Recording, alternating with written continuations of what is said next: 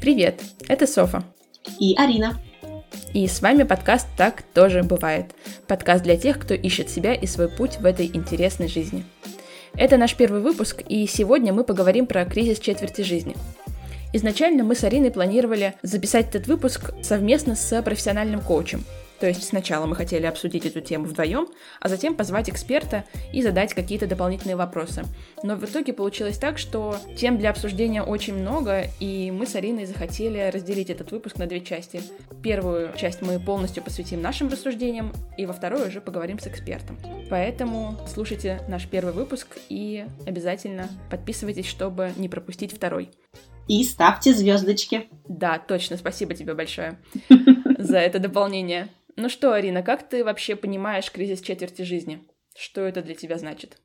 Кризис четверти жизни очень интересное явление, о котором мы стали говорить совершенно недавно, хотя само понятие появилось относительно давно, и уже 20 лет назад психологи писали об этом. И это то время, когда человек в возрасте от 20 до 30 лет начинает чувствовать сомнения в своей собственной жизни и ставит под вопрос все свои действия мы начинаем испытывать стресс от становления взрослым. Нас преследует чувство потерянности, страха, одиночества, смятения. Мы не знаем, какой шаг сделать дальше, чтобы ощутить себя по-настоящему взрослым человеком. Я бы сказала это так. Скажи, Соф, а у тебя какие мысли по этому поводу?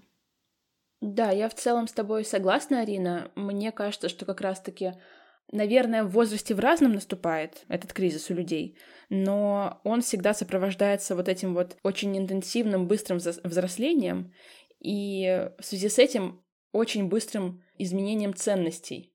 Угу.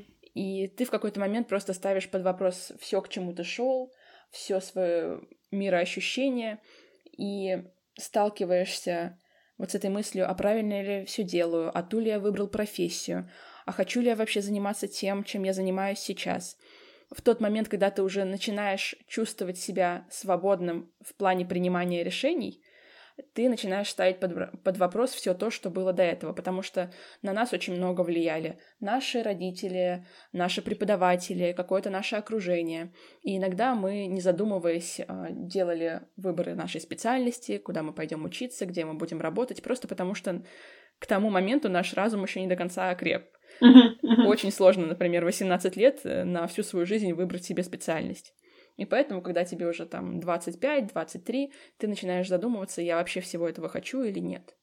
И еще мне кажется, что этот кризис, он связан с тем, что мы сейчас э, переходим, ну, мы уже перешли, наверное, к этой стадии информационного общества, когда же мы живем в таком большом пространстве информационном, и мы можем спокойно сравнивать себя с другими людьми во всех уголках этой планеты, смотреть, как у всех проходит жизнь, видеть, что кто-то в нашем возрасте уже достигает каких-то колоссальных успехов.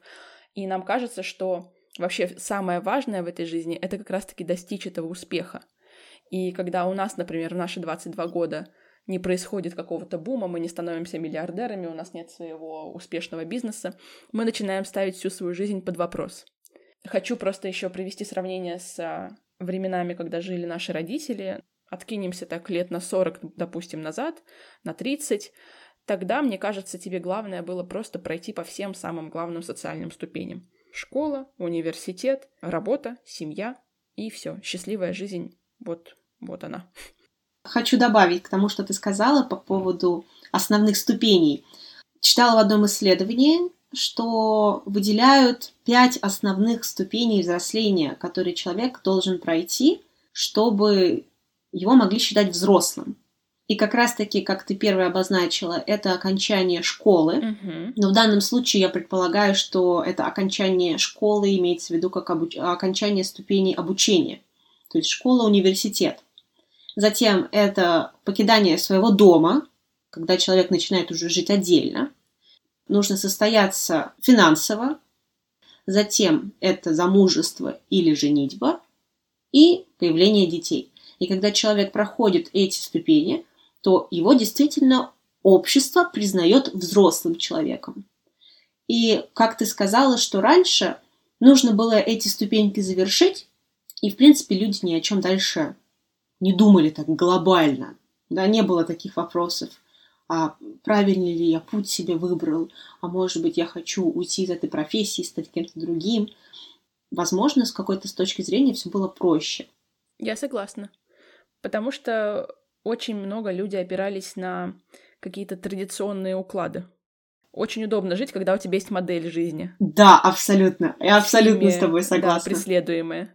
А сейчас у нас полная свобода. Выгляди как хочешь, будь кем хочешь, делай что хочешь. И это на самом деле сложно. Люди не любят... Выбор. Не любят иметь свободу выбора, да. Выбор — это тяжело. Да, да, да, да, да. Ну и раньше, раньше очень сильно обстоятельства, внешние обстоятельства толкали людей на то, чтобы быстрее завершить эти шаги и скорее стать взрослым, независимым, чтобы были семьи, были дети и дальше, дальше. А у нас, я бы сказала, тепличные условия жизни. И мы можем позволить себе дольше оставаться дома с родителями, дольше учиться. И это, конечно же, все накладывает свой отпечаток на наш этап взросления, то, как мы выбираем себе будущее. Да, я с тобой согласна.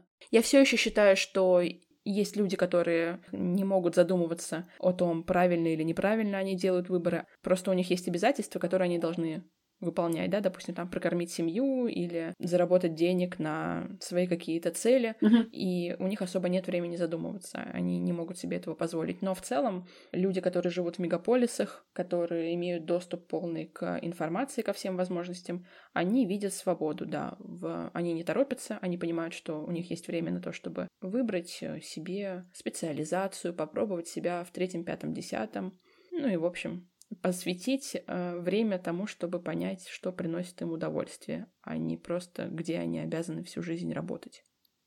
Вот у меня возник вопрос, сейчас мы говорим. Как ты думаешь, это может быть связано с уровнем привилегий? У тебя, у меня есть возможность побывать в этом кризисе, а у кого-то нет этой возможности. Хотя, может быть, он бы не отказался, но, как ты перечислила, определенные внешние обстоятельства не дают возможности поиска себя и как раз-таки толкают на то, что быстрее, быстрее, быстрее надо зарабатывать деньги, становиться взрослым и так далее. Я согласна, что это вопрос привилегий, потому что если изначально ты живешь в неблагополучном экономическом состоянии, у тебя попросту нет времени отслеживать свои эмоции, думать, что тебе нравится, не нравится. Ты идешь, э, выбираешь себе такую работу, которая предлагает тебе достаточное количество денег, ты mm-hmm. идешь в вуз, который тебя берет на бюджет, и сначала ты строишь какую-то себе экономическую подушку. И потом ты, ты можешь прийти к тому состоянию, когда ты можешь выбирать. Но, возможно, это наступит у тебя позже. Угу, да, кстати, да, я согласна. Вообще, не каждый, не каждый должен иметь этот кризис, именно кризис четверти жизни. Потому что мы должны развиваться так, как мы должны развиваться, и тогда, когда мы должны развиваться. То есть у нас у каждого заложен какой-то особый путь, по которому мы идем, и не обязательно, что в одном и том же возрасте мы приходим в одну и ту же точку развития. Да, именно. Это очень важно упомянуть, чтобы не было дополнительного напряжения, дополнительного давления, что вот uh-huh, у всех там uh-huh. какой-то кризис, они себя переосмысливают, а мне вроде как в порядке все. Может быть, я мало анализирую. А мне все хорошо. Может быть, где-то мне копнуть. Нет, если нет, все хорошо. Если нет, э, если вы довольны тем, что у вас есть, значит просто все прекрасно. Не нужно ставить под сомнение те ценности, которые вы считаете правильными. Еще хотела добавить про привилегии, все же сейчас не нужно иметь такой же уровень привилегий, как раньше, чтобы позволить себе повыбирать. Опять же, учитывая, что сейчас э, есть интернет, в котором у нас есть информация просто обо всем, о том, где тебе могут дать стажировку, о том, где можно поучиться, о том, где можно поработать. Есть множество страниц в социальных сетях, пабликов, каналов, э, где тебе расскажут просто, куда пойти, куда податься, какие документы прислать, и, в общем, открывают тебе все возможности доступные. И поэтому тебе кажется, что больше возможностей что-то пробовать новое, без какого-то вреда для себя. Согласна, да, согласна. Но вот я сталкиваюсь с таким ощущением, что хорошо, у меня сейчас есть какая-то определенная работа, у меня есть сейчас какая-то определенная учеба. И если в моей голове возникают сомнения по поводу правильности этой работы или этой учебы, мне страшно это менять. Хотя я понимаю разумом, что я еще молода и прекрасна, и я могу решаться на разные изменения в своей жизни, и это не повлечет за собой критичных изменений во всем моем мире.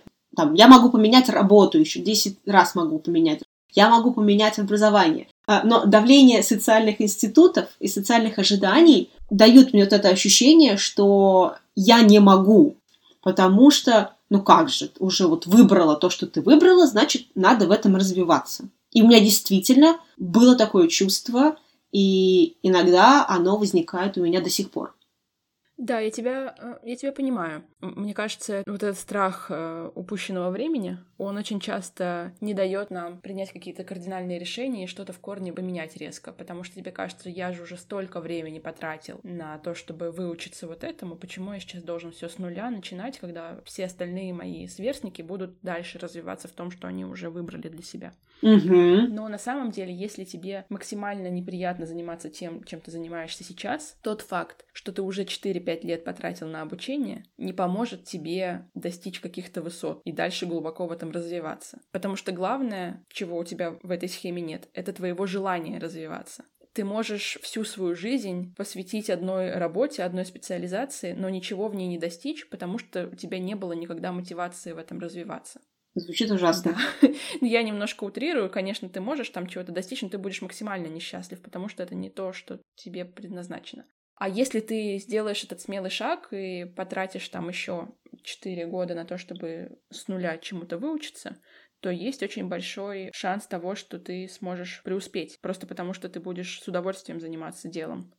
Хотела тебя спросить, как, ты, как ты относишься к тому, что у наших родителей, ну, у поколения наших родителей, есть установка, что работа и удовольствие — это неравнозначные вещи, что нельзя работать и получать удовольствие одновременно, да, работа для денег, удовольствие — это хобби. У современных людей, у современного поколения есть такая установка, что работа должна приносить удовольствие, иначе вообще в чем смысл? По крайней мере, я это очень много где вижу, что многие люди стремятся найти то, то дело, которое будет приносить им именно удовольствие. Есть ли у тебя мысли какие-то по этому поводу? Мысли есть. А, возможно, я буду говорить о том пузыре, в котором я живу. Угу. Но мне кажется, что сейчас есть тенденция на то, чтобы много работать. Угу. Перерабатывать это классно. А, все меряются тем, кто насколько поздно ушел из офиса. Так, да. Это, да. Было такое, было. И у нас существует культ продуктивности. Угу. А, нужно успеть как можно больше, нужно выложиться по максимуму на работе, чтобы тебя быстрее повысили, чтобы ты быстрее достиг успеха. Опять достигаторство, да, приходим в эту точку. И для нас работа — это огромная часть нашей жизни. Мне кажется, она занимает максимальное количество времени. Ну, по себе я могу точно такое сказать. Да, процентов 80-90, на мой взгляд. Да, да, и все мысли о работе, даже когда ты уходишь из офиса. Угу. И вот в этом проблема. Как будто бы раньше у родителей было четкое разделение. У родителей и их родителей и вообще раньше. У тебя есть работа, восьмичасовой рабочий день, потом у тебя семья, дети, а, еще какие-то свои там хозяйские дела, может быть, какие-то хобби, и на этом все. То есть есть четкое разделение работа и остальная жизнь. И я думаю, что даже сейчас это просто зависит от культуры. Допустим, во многих европейских странах просто не принято работать много. Особо тебя никто не похвалит за то, что ты убиваешься. В Испании вообще сиеста прекрасная страна. Да, я не знаю, наверное, это интересно. Интересный опыт пожить в такой стране, в такой атмосфере. Но у меня бы, наверное, глаз начал дергаться на второй день, потому что мне кажется, что что-то не так. Надо работать. Да-да-да. Я вот хочу добавить, кстати, к этому по поводу стран, ты сказала. В отношении нашей ситуации вообще какие внешние причины существуют? Это экономическая нестабильность, это жесткая конкуренция за лучшую жизнь, и это эйджизм. И когда все три причины сходятся в одной точке, получается та культура, которую мы имеем сейчас, когда действительно люди стремятся как можно раньше достичь как можно больше, потому что мы боимся упустить это время. И на самом деле это страшно. Даже я ловлю себя иногда на мысли, а мне на минуточку еще нет 25 лет, что мне уже все, что я уже старая, и что мне уже ничего менять нельзя, и что я хочу получать магистратуру, и я думаю, так, надо поскорее, поскорее ее получать, потому что через год это же мне будет уже не 25, а 26 исполнится. Куда я пойду учиться? А потом я сама себе на этой мысли ловлю и думаю, ну, это совсем уже все. Мне кажется, это какой-то наш э, страх. Не знаю, то ли он э, относится к людям из России, то ли он относится... То ли это не зависит от страны.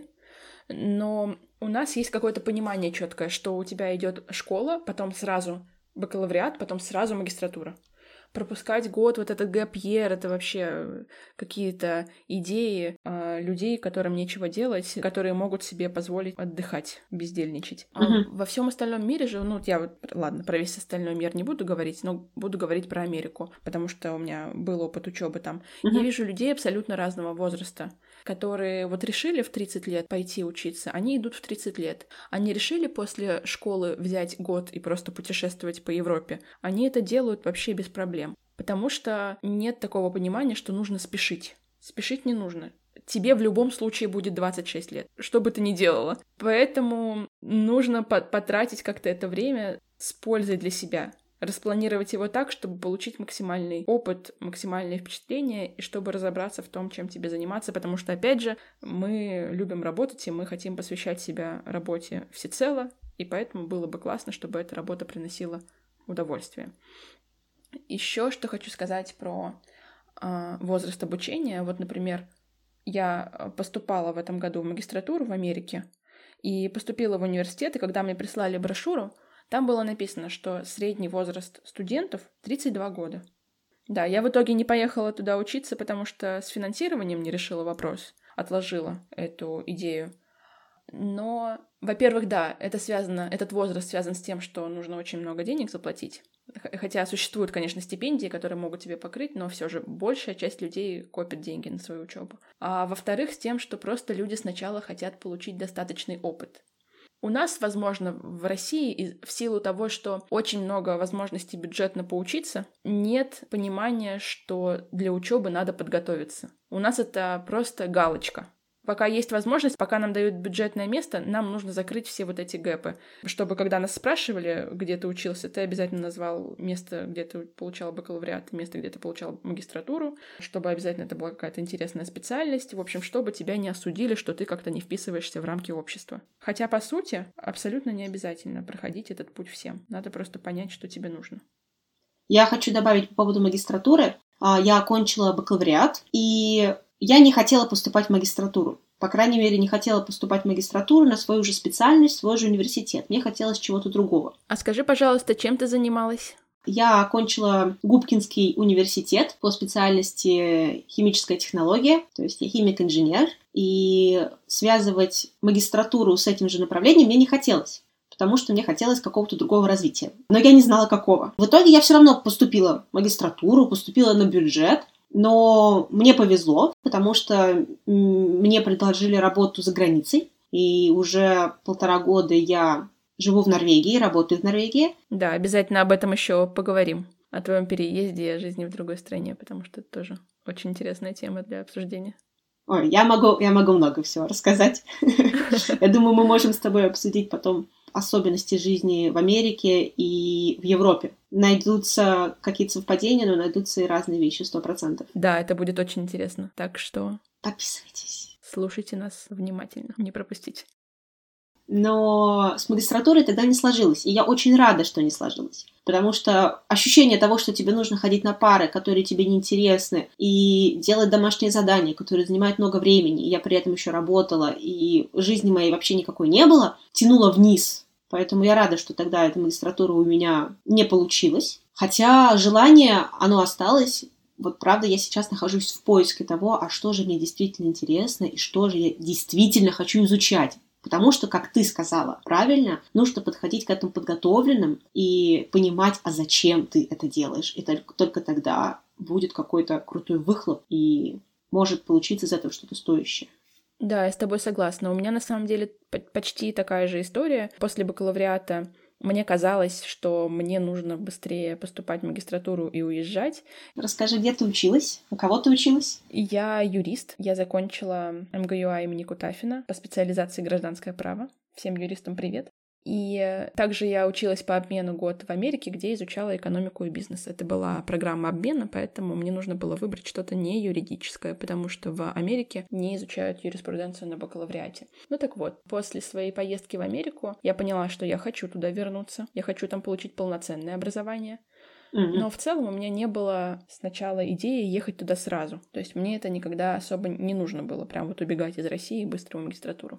При этом многие из моего окружения люди стремительно поступали после бакалавриата в магистратуру. И я почему-то в какой-то момент решила, что мне тоже это нужно сделать. При этом у меня не было согласования моих действий, которые я мозгом себе специально рационализировала, с тем, что я чувствую, и с тем, что мне сейчас ценно. И я подавала довольно неактивно. Я подала всего в два вуза, в свои Dream Schools, в Беркли и в Стэнфорд. Я поступила в Беркли, в Стэнфорд попала в вейт-лист, но потом отказалась от ожидания. Просто потому, что я поняла в тот момент, что мне архиважно получить профессиональный опыт. Я очень хочу поработать побольше. Та работа, которая у меня была на тот момент, она в целом была интересна, но она не до конца меня наполняла. Она была однотипной, при этом юридической, и мне казалось, что если юристы занимаются этим на протяжении всей жизни, я работала в инхаусе, не в консалтинге, то, наверное, это вообще не то, чем я хочу заниматься.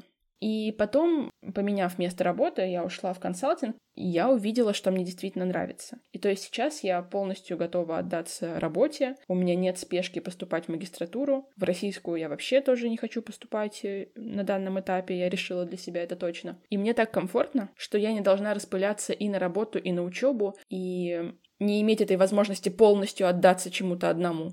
Сейчас я только работаю потом я поеду учиться, я буду только учиться, да, и я буду с осознанием учиться того, что я выбрала то, что мне нужно. Поэтому, да, торопиться точно не стоит.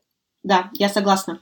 Вот, это прямо то, как я хочу тоже построить свою магистратуру. Очень хочу чисто учиться, не хочу разрываться, потому что я начала работать не то чтобы рано, но я начала работать на третьем курсе института, и мои последние два курса института прошли в ощущении постоянной спешки, что нужно бежать на работу, нужно бежать в университет, а, делать домашки самой для университета, нужно проверять домашки, потому что я работала преподавателем, и нужно было заниматься этим в мои неурочные часы. И, в общем, часть вот этой классной студенческой жизни в тот момент от меня ушла безвозвратно, потому что невозможно получить все. Да, я тебя тоже понимаю. Я с первого курса сама всегда работала. Я пыталась э, в целом, наверное, даже получалось совмещать и какие-то студенческие активности, вроде там дебатов, конкурсов, э, учебы, с работой, но все равно ты, ты таким образом себя сильно загоняешь. И ты в какой-то момент э, разучиваешься радоваться тому, что ты делаешь. Вроде как ты делаешь все сразу, и тебе кайфово от того, что ты успеваешь много дел уместить в один день, но сильно устаешь. И вот в тот момент, когда я уехала по обмену учиться, там было запрещено правилами программы что-либо делать, э, связанное с работой. И в целом мне очень понравилось полностью погрузиться в студенческую жизнь и ни о чем больше не думать. Плюс еще путешествовать на все праздники, выходные каникулы. Прямо супер. мечта. Да. Ну, потом вернулась и снова окунулась в эту взрослую жизнь. Арина, а вот такой вопрос. Мы с тобой очень много говорим именно о профессиональной части нашей жизни. И я в целом думаю, что кризис четверти жизни, он больше именно о карьере, о переосмыслении вот этих ценностей, о своем каком-то uh-huh. пути развития. Uh-huh. Но как тебе кажется, влияет ли этот кризис также на романтические отношения, семейные отношения? Что-то ты чувствуешь в этих сферах? Что ты чувствуешь? Откройся нам. Что же я чувствую в этих сферах? Да, я думаю, влияет, конечно, влияет. Потому что для меня понятие этого кризиса, оно, в принципе, связано с самоопределением и саморазвитием. И мы животные социальные, как мы все знаем. Поэтому, конечно же, без других людей развиваться нам тяжело в том числе и в дружеских, и в романтических, и в семейных отношениях. Поэтому, да, я считаю, что все связано. На мой взгляд, если человек не созрел, он не может построить гармоничные отношения, какие бы они ни были.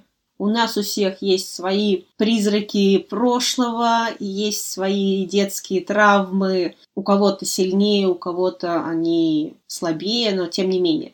И если мы находимся в состоянии разобранном, это отражается на всех сферах жизни. Мгм. Буквально, как мы будем говорить про порядок в доме, порядок в голове, то же самое, я считаю, можно переложить на порядок в голове и отношение ко всему, что тебя окружает сейчас. Поэтому непременно да, да, это все связано. А ты что скажешь? Да, тоже с тобой соглашусь. Разделю это, наверное, на романтические и на семейные. В плане Мгм. семьи, наверное, можно сказать, что очень сложно понять, э, как тебе ощущать свою взрослость, когда ты находишься в семье. Да, допустим, кто-то живет в семье, ему сложно почувствовать, что он уже вырос, потому что когда ты рядом со своими родителями, для них ты до конца своих дней просто ребенок, Мгм. и Мгм. Поэтому есть такой диссонанс. Допустим, ты уже работаешь в 22 года свою работу, там как-то развиваешься, э, тебя там классно оценивают в университете, ты всего добиваешься, а потом ты приходишь домой, и ты быстро переключаешься на свою социальную роль ребенка.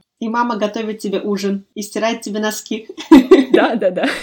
А на следующий день ты берешь э, контейнер с курочкой и гречечкой, которую тебе мама приготовила, да. И идешь управлять большими корпорациями. Именно, именно. Это может иногда приводить к внутреннему диссонансу. Мгм. Я Мгм. кто? Я взрослый человек или я все еще ребенок? Но это, да, это касается тех людей, которые, конечно, живут в семье. А у нас в целом сейчас довольно свободно к этому относятся. Ты можешь жить очень долго с семьей. И в целом, мне кажется, что в советское время это абсолютно было нормально. Сейчас, когда у нас, опять же, происходит большая ассимиляция культур, и мы видим, как, допустим, в той же самой Америке люди в 18 лет, даже раньше там в 17 лет уезжают из родительского дома в колледж на кампус, и все, у них происходит разрыв с семьей. Они Мгм. начинают жить свою самостоятельную жизнь. При этом даже там сейчас очень повышается процент людей, которые возвращаются домой потом. И для них это очень сильно бьет по самооценке, потому что им кажется, что это тебя откидывает назад в развитии. Мгм, То есть как будто бы ты должен идти дальше, сепарироваться, уже строить какую-то свою ячейку, как-то развиваться самостоятельно,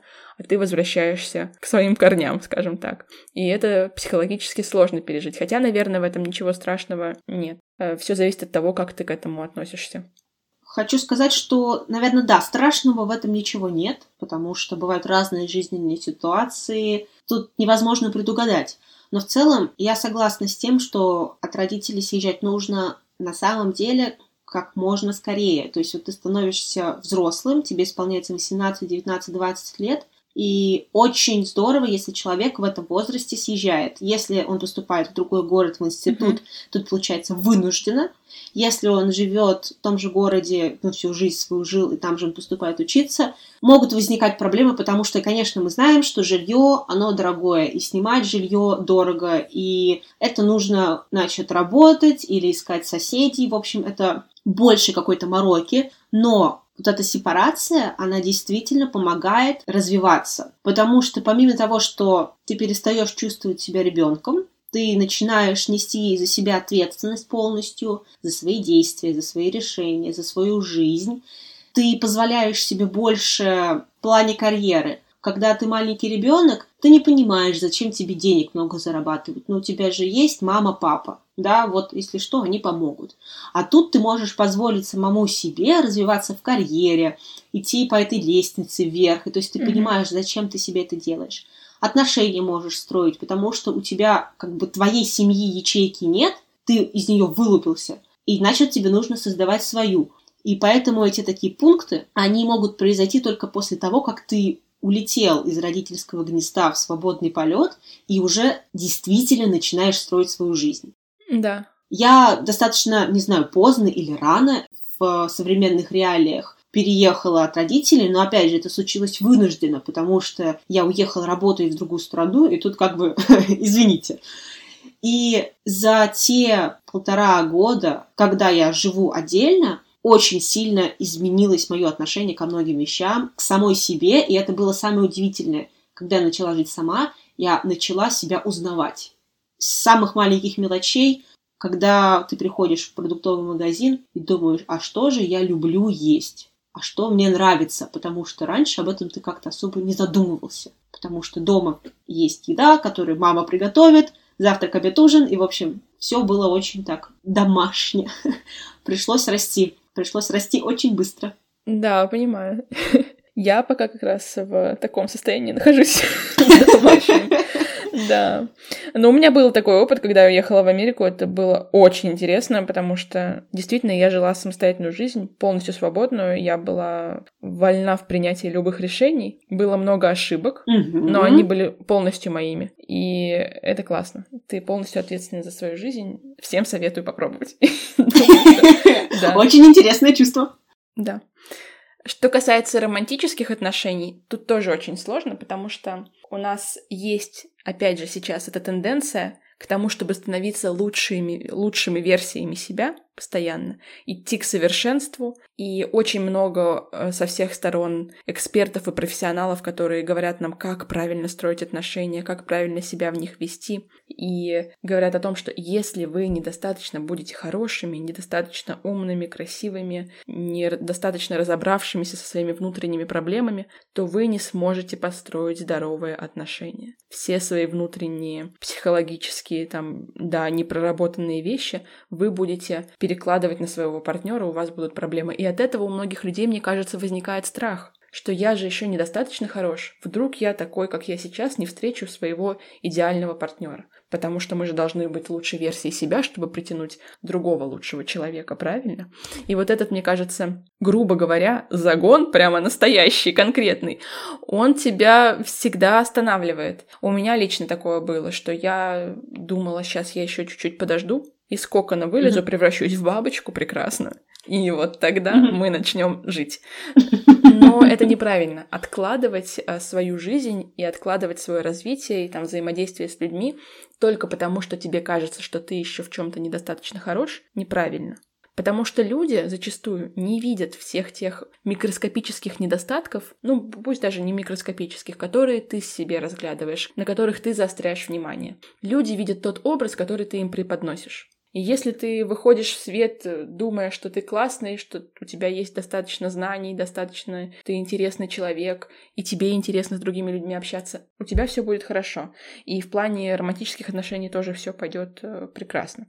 Но вот опять же, возвращаясь к этому чувству людей, что они еще недостаточно развились что надо им еще чего-то посвятить время немножечко себе, прежде чем перейти к отношениям, тоже много проблем может приносить в этой сфере. И еще такой поинт, э, может быть, не для всех очевидный, но в отношениях тоже можно развиваться. Еще удобнее развиваться вместе, идти к какой-то цели, к какому-то совершенствованию, рука об руку там с другим человеком. И не обязательно от всех сепарироваться для того, чтобы какое-то развитие у тебя совершилось. В одиночку это делать намного сложнее. Поэтому вот что я считаю по поводу романтических отношений. Резюмируя, да, проблемы тоже возникают в момент кризиса жизни, а, четверти жизни, потому что ты просто ставишь под сомнение всего себя.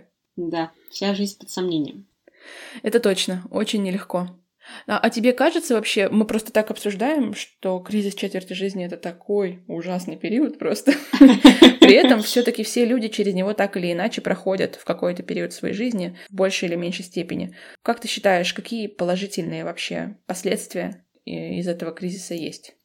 Я считаю, что если человек этот кризис прошел, если он в нем не потерялся, а действительно основательно поварился, это дает возможность вычленить свои истинные интересы и вычленить свой истинный вектор развития, что в итоге даст возможность найти работу, построить карьеру, встретить партнера, который тебе действительно подходит.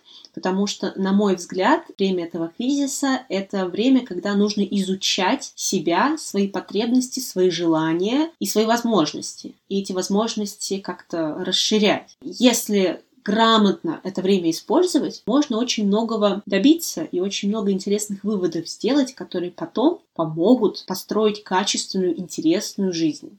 Да, я тоже считаю, что это очень важное на самом деле время, потому что вот этот кризис, он дает возможность тебе сфокусироваться на всех тех моментах, которые тебя в жизни не устраивают, проанализировать их и, наконец-таки, поменять. И если ты не можешь справиться с этим самостоятельно, и если этот кризис, он перерастает в какие-то очень серьезные масштабы, то всегда нужно вовремя уметь обратиться к помощи специалиста, либо не обязательно, да, не обязательно идти к психологу или коучу, можно обратиться просто к своим близким, к своим друзьям, обязательно нужно это проговаривать, да, если ты сильно слишком запутался и кажется, что уже нет выхода, чтобы это не приобретало какие-то а, неприятные последствия. А так, в целом, это просто очень хороший э, способ переосмыслить свою жизнь, поработать над тем, что тебя не устраивает, и с этим вот состоянием какого-то понимания идти дальше, может быть, кардинально менять жизнь, может быть, просто менять обстановку, больше узнавать себя и жить, наверное, более какую-то осмысленную, счастливую жизнь.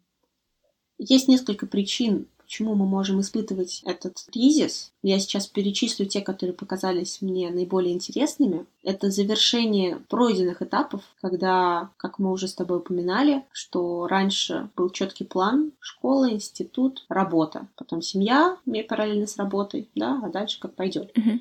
А в какой-то момент прошлые этапы завершились, новые еще не начались, и вот тут ты начинаешь искать себя.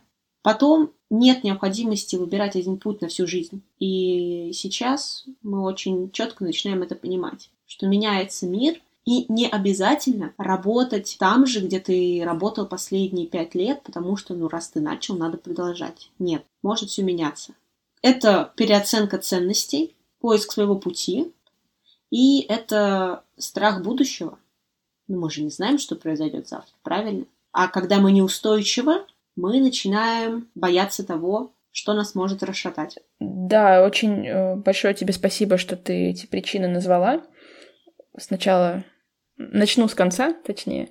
Э, ты говорила о страхе будущего. Это вообще, наверное, связано с желанием человека контролировать все вокруг. Наверное, страх отдаться этому течению и потоку. Ну, и это тоже объяснимо, потому что у всех у нас присутствует инстинкт самосохранения, и чем больше мы можем контролировать и предвидеть, тем нам удобнее в целом и спокойнее живется. Однако нужно не забывать, что для того, чтобы сделать скачок, и для того, чтобы как-то действительно развиться и прийти к чему-то большому, то нужно иногда рисковать. Все самые большие успехи связаны с риском. Поэтому, если вы хотите что-то изменить, то не бойтесь, пробуйте. Э, как Арина говорила правильно, нам еще не так много лет, чтобы бояться экспериментировать и бояться пробовать что-то новое.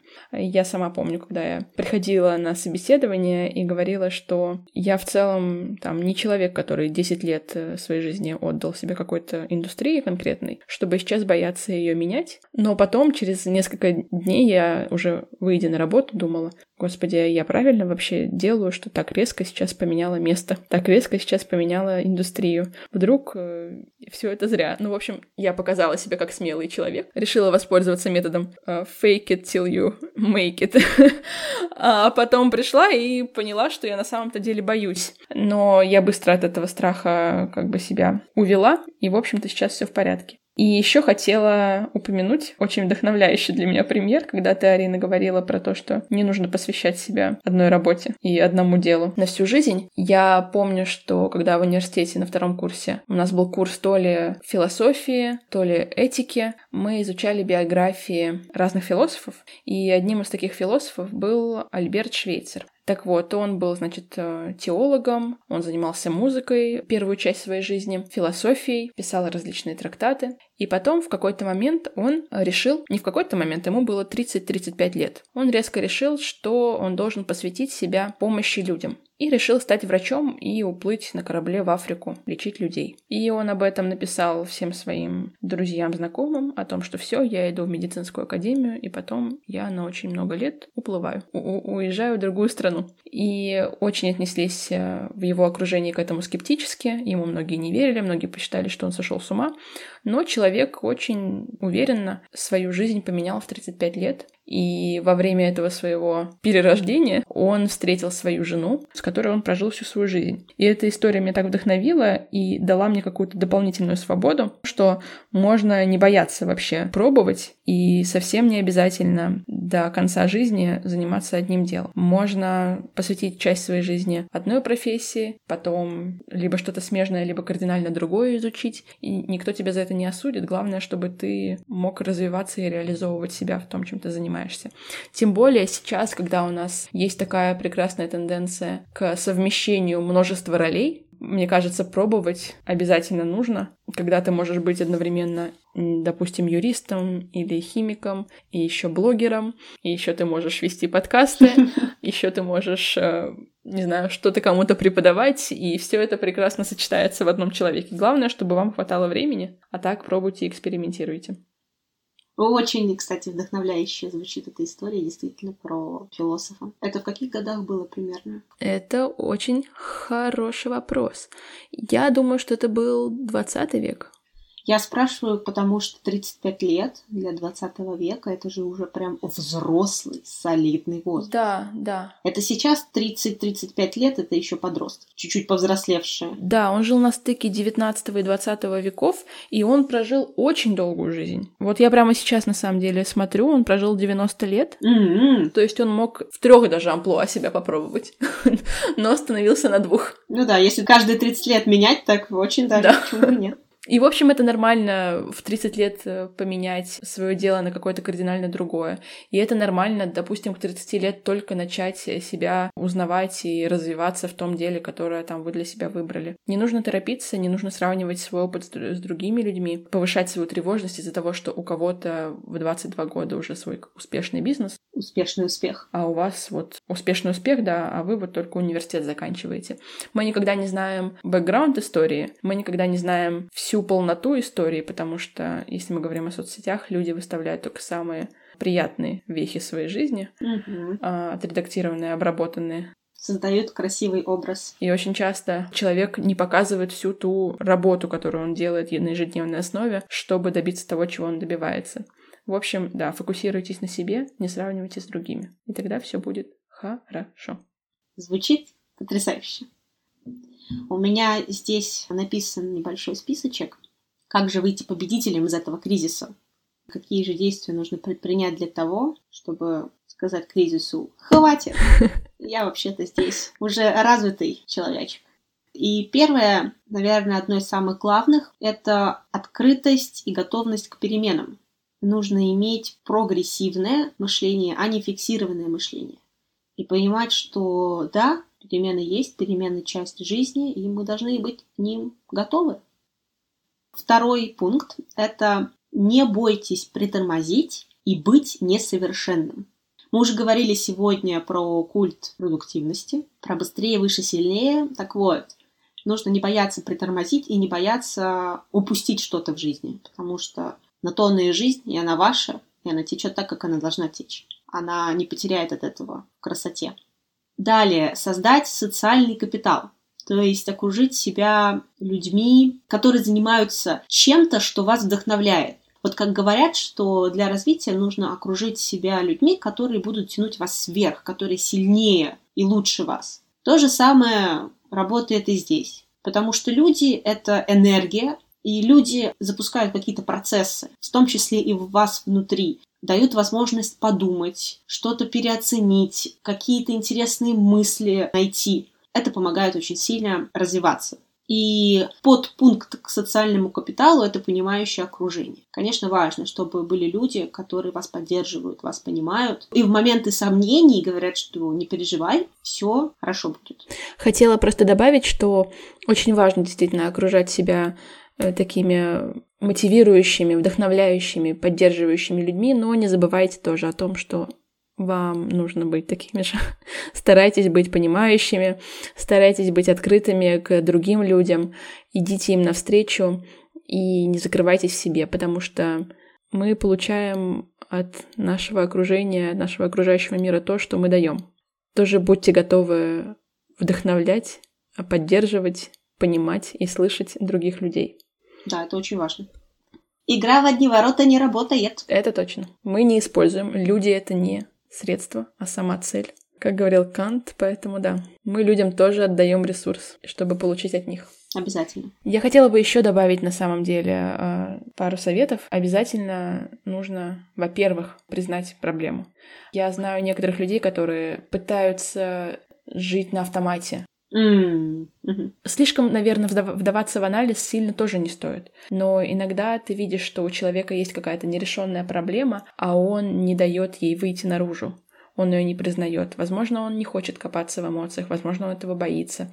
Но лучше вовремя понять, что вам не нравится, что вас не устраивает, допустим, ваша специализация, или что вас не устраивает ваши отношения э, в семье, или вас не устраивает партнер или его отсутствие. Нужно в этом себе признаться. И как только вы признаете проблему, это значит, что эта дверь к ее решению, она уже хотя бы где-то на горизонте вам видится. Потому что если нет проблемы, то непонятно, как ее решать и как от нее избавляться. Так что да, не врите себе и, наверное, распознавайте то, что вам в своей жизни не нравится. Угу. Я очень активно киваю головой. И, конечно, еще хотелось бы сказать, что не пытайтесь просто перенимать опыт людей, которых вы видите вокруг. Допустим, если вот этот человек э, классный ученый, то вам сразу хочется стать классным ученым. Или вот эта вот девушка развивает свой блог, вы тоже сразу думаете, я хочу быть блогером. И так далее. То есть не нужно прыгать с одного на другое, просто видя примеры других людей. Поймите, в чем вы хороши. Поработайте над этим. Может быть, выпишите себе ваши сильные стороны. Может быть, пройдите какие-нибудь тесты, профориентационные тесты для самопознания. Обратитесь, возможно, к специалисту. Попросите фидбэк от людей вокруг вокруг, от ваших работодателей, от ваших однокурсников, друзей, семьи, чтобы вам сказали, в чем вы хороши. И когда вы поймете все свои сильные стороны, вы сможете также увидеть, во что все это направить, чтобы быть максимально а, самим собой и чтобы максимально реализовать свой потенциал. Мы хороши в том, а, в чем мы хороши. Мы преуспеваем там, э, где мы можем максимально реализовать э, свой потенциал. У меня как раз-таки к тому, что ты сказала, есть еще пункт. Он называется информационная диета. Или по-другому, мы должны отказаться от иллюзии быстрого успеха. Это, к слову, о чужом успехе, который мы можем принимать за быстрый успех, когда мы видим, как кто-то добился вершин в Инстаграме, например. Да? Это, на мой взгляд, сейчас самая активная платформа по трансляции успешного успеха. До тех пор, пока ты не заходишь на LinkedIn. И И там да. у тебя дополнительный Именно. хук справа. Да, возможно, возможно. И последний пункт, который я хочу озвучить, как же выйти победителем из этого состояния. И этот пункт будет направлен на улучшение физического состояния нашего организма. И здесь, конечно, классические сон, питание и спорт. Сон, наверное, самое важное, что у нас есть. Питание – это сбалансированное, хорошее питание, которое дает вам и силы, и чувство удовлетворенности, и чувство счастья, потому что еда, конечно же, приносит чувство счастья. И спорт, спорт, спорт, потому что он тоже вырабатывает большое количество гормонов, которые влияют на наше восприятие мира в хорошем ключе. Конечно, это все очень сильно поддерживает.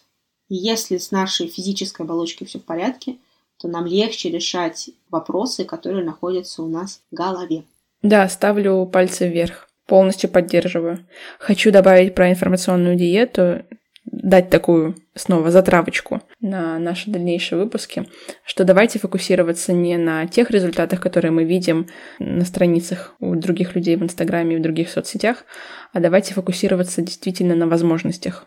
И мы о таких возможностях тоже, в свою очередь, поговорим, о том, где их искать, как их искать, чтобы вы могли тоже быть тем, тем человеком, который уезжает учиться, который находит какую-то стажировку мечты, который понимает, в чем он хорош. Так что да, не фокусируйте свое внимание на результатах других людей, а ищите пути, как к таким результатам можно прийти. Мы вам тоже, в свою очередь, с Ариной об этом расскажем вместе с нашими гостями. Звучит как отличное окончание. Да. А, ну что, я думаю, что мы очень хорошо и подробно и детально обсудили с тобой, Арина, кризис четверти жизни uh-huh. и наше мнение на этот счет. Uh-huh, uh-huh. А в следующем выпуске мы уже поговорим с профессиональным коучем Марией Шейной, которая ответит на наши дополнительные вопросы и на вопросы людей нашего возраста о том, как вообще часто возникает кризис четверти жизни у людей, с чем эта тенденция связана, как э, решить все свои э, нерешенные вопросы с профессией и с образованием, и какие есть методики проработки кризисных ситуаций. Я думаю, что будет очень интересная, тоже продуктивная беседа, и вы найдете ее такой же увлекательной, как и мы. Так что, друзья, подписывайтесь на нас, ставьте нам 5 звезд. И совсем скоро мы услышимся в нашем следующем выпуске. И рассказывайте о нас своим друзьям. Обязательно. Пока-пока. Пока-пока.